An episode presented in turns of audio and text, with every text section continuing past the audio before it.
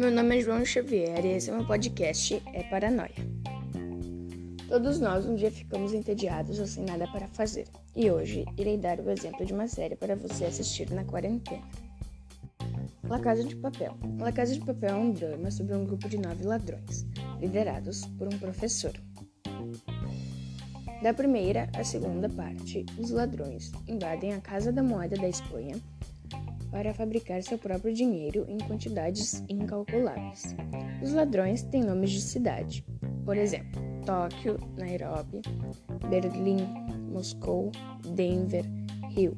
São normalmente as capitais de países ou de estados, né, de alguns lugares ou cidades muito turísticas.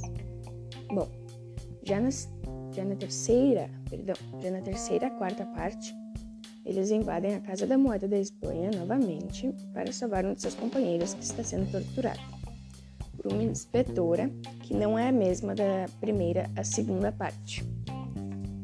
E, ao invés de fabricarem o dinheiro, pegam o ouro da Reserva Nacional e fabricam pepitas com fornos industriais. A quarta parte não tem conclusão, o que sugere uma quinta parte em 2021 ou em 2022. A série está na Netflix e é aquele tipo de série em que torcemos para os antagonistas, pelo menos na primeira e segunda parte, pois na terceira e quarta eles meio que viram mais os protagonistas, pois estão lá apenas para salvar um de seus companheiros e bom, aproveitam e roubam o ouro.